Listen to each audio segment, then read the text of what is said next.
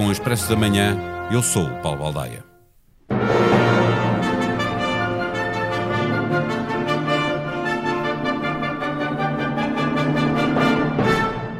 Ouvimos na abertura do episódio de hoje o início da Quinta Sinfonia de Beethoven. Estamos agora a ouvir o final da Nona Sinfonia, Ode à Alegria ou Hino à Alegria.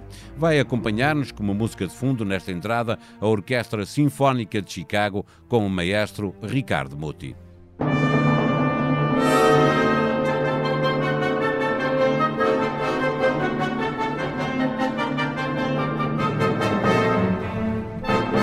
Ludwig van Beethoven nasceu há 250 anos. Não se sabe exatamente quando, mas sabe-se que foi batizado no dia 17 de dezembro de 1770. Faz hoje, portanto, 250 anos. Recordamos um gênio da música que compôs cerca de 200 obras, as de maior sucesso são a Quinta Sinfonia e a Nona Sinfonia. Beethoven morreu com 57 anos, quatro anos depois de estrear esta sinfonia que compôs entre 1822 e 1824, estando já completamente surdo, utilizando a memória auditiva. Bastante inovador, Beethoven revolucionou nesta sinfonia ao incluir solistas e coro. Até aquele momento, as sinfonias só se tinham instrumentos. Ganhou um grande destaque porque de uma das passagens da Nona Sinfonia saiu o que é o hino da União Europeia, desde 1985, ano em que Portugal assinou o Tratado de Adesão. Beethoven e a celebração do seu nascimento é, por isso, um pretexto para falar do Brexit e do que ainda falta fazer para que a saída do Reino Unido possa decorrer com um acordo entre as partes. A saída de um dos fundadores acaba por ser uma ironia do destino. Embora o hino da União não tenha letra, no original, o hino da alegria celebra a fraternidade e a união entre os povos. Susana Freixes é correspondente da SIC e do Expresso em Bruxelas. Volta a ser convidada do Expresso da Manhã, desta vez para nos ajudar a perceber o que tem impossibilitado um acordo para que a saída do Reino Unido eh, se faça com condições que satisfaçam os dois lados. Viva Susana! O prazo limite para fechar as negociações de uma saída que vai acontecer a 1 de janeiro foi várias vezes prorrogado. Os problemas mantêm-se os mesmos ou uns vão e outros vêm? Bom dia. Uh, os problemas são mais ou menos os mesmos, ainda que agora pareça que o, um dos problemas que estava em aberto uh, esteja mais ou menos resolvido e que, te, que, diz respeito ao mecanismo para resolver os diferentes futuros, ou seja, se no futuro a União Europeia e o Reino Unido uh, se desentenderem ou não concordarem em relação a algo que esteja neste acordo de comércio, eh, já haverá um mecanismo para, para, para resolver essa, essa disputa legal. Eh, mas as duas questões principais não estão resolvidas e são as pescas eh, e são também aquilo que aqui se chama o level playing field, em que nós que normalmente para português traduzimos ou como condições de concorrência justa ou igualdade de circunstâncias, mas basicamente são as regras que garantem que no futuro as empresas europeias e britânicas vão concorrer em pé de igualdade ou seja, que ao sair uh, o Reino Unido não vai criar uh, condições mais vantajosas para as suas uh, empresas e, obviamente, em detrimento das, das europeias. Isso implica que, por exemplo, no futuro as, empre as empresas estejam mais ou menos, ou melhor, que a União Europeia e o Reino Unido estejam mais ou menos alinhados em termos do que são ajudas de Estado, por exemplo, ou então em, em termos de padrões ambientais. São apenas, são apenas uh, alguns uh, exemplos. Uh, esta quarta-feira, a Presidente da Comissão disse que houve alguns progressos nestas, nestes, nestas duas questões, mas que ainda assim não chega para fechar um acordo. Ela própria, Ursula von der Leyen, von der Leyen não sabia ainda dizer se seria de facto possível fechar este entendimento. Eh, no entretanto, eh, como escrevias esta terça-feira no Expresso, o Primeiro-Ministro português já fez questão de avisar o Reino Unido que não haverá eh, conversações bilaterais com Paris e Berlim, obviamente, para fechar o acordo e dizendo que quem negocia pela Europa é a Comissão e Michel Barnier. A questão é: há em Bruxelas uma sensação que os britânicos jogam com o fim do prazo e uma eventual divisão entre os europeus para tentarem conseguir aquilo que querem?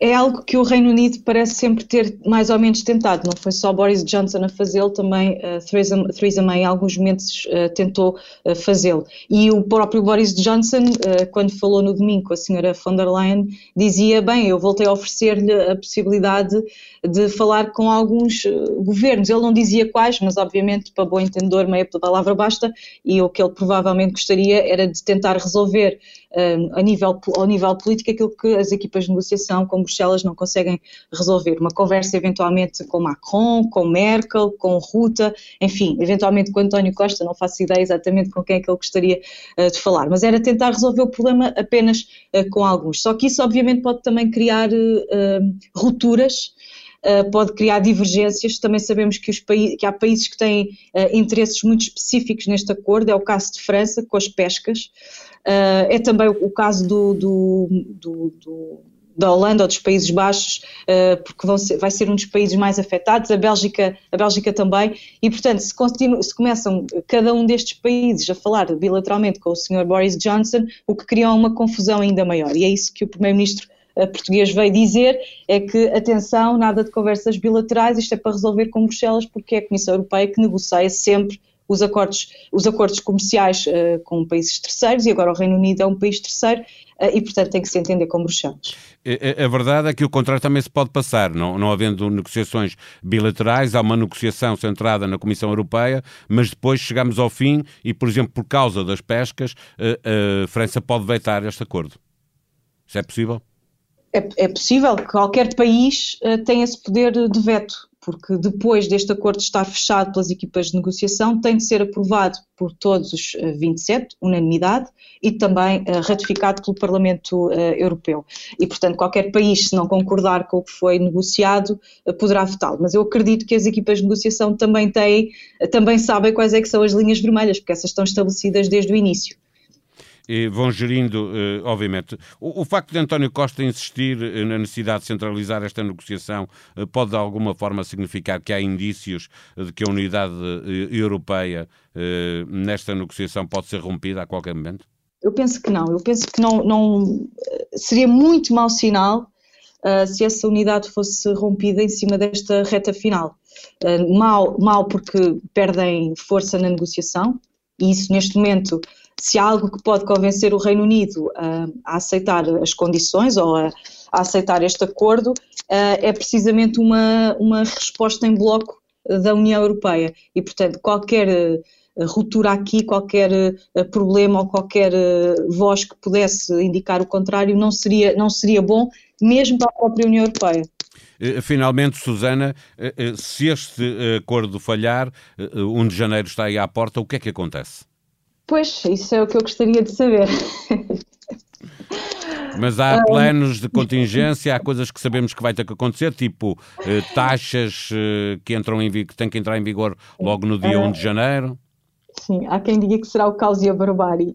Uh, pois é óbvio que se não tivermos um acordo uh, até ao final do ano, ou melhor, um acordo em vigor no dia 1 de janeiro, Uh, há, há, todo um caos aqui que será preciso gerir. Desde logo não haverá acordo comercial e, portanto, uh, as, as, duas partes terão de, uh, de fazer, ter as suas trocas comerciais e de comercializar, tendo em conta as regras da, da Organização Mundial de Comércio, que significa regresso de taxas, taxas uh, chamadas tarifas, cotas, uh, controles regulatórios, alfandegários. Portanto, tudo isto vai ser um processo muito complexo e, e obviamente que as empresas, se, se, falar com empresas, muitas, muitas empresas estão já preparadas uh, para isto e para estes planos de contingência.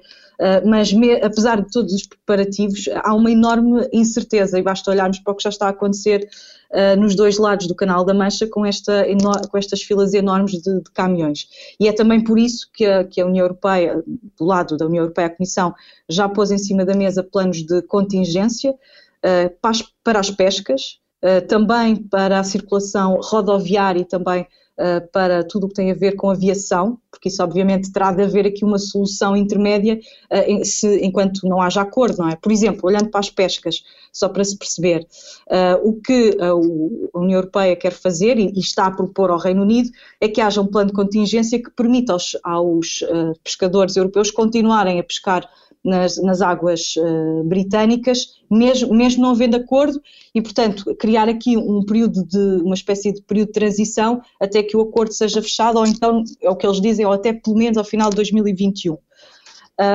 mas isto, este plano de contingência, uh, só funciona se o Reino Unido fizer um plano de contingência uh, semelhante, ou seja, uh, é uma espécie de troca. O Bruxelas propõe que os britânicos continuem a aceder os pescadores britânicos continuam a aceder às águas uh, europeias e, em troca, permitem que os europeus também continuem, na, continuem nas outras águas.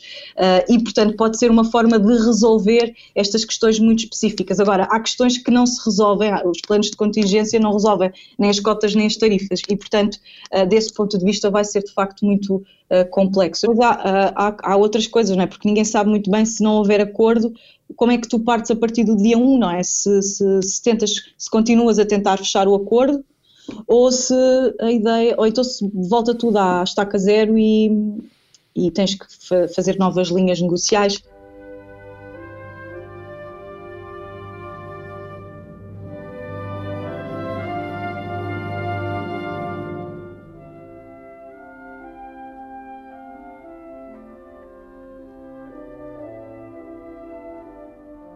Quase 200 anos depois de ter sido composta a música que é hoje o hino da União Europeia, 250 anos depois do nascimento de Beethoven, a dias do Reino Unido deixar a União Europeia ainda sem acordo quanto à forma como se vai concretizar o divórcio. Em expresso.pt encontra toda a informação de que precisa para entender o país e o mundo. O Expresso da Manhã pode ser subscrito nas plataformas Spotify, Apple Podcast e SoundCloud. A sonoplastia deste episódio foi de Joana Beleza. Voltamos amanhã. Tenham um bom dia.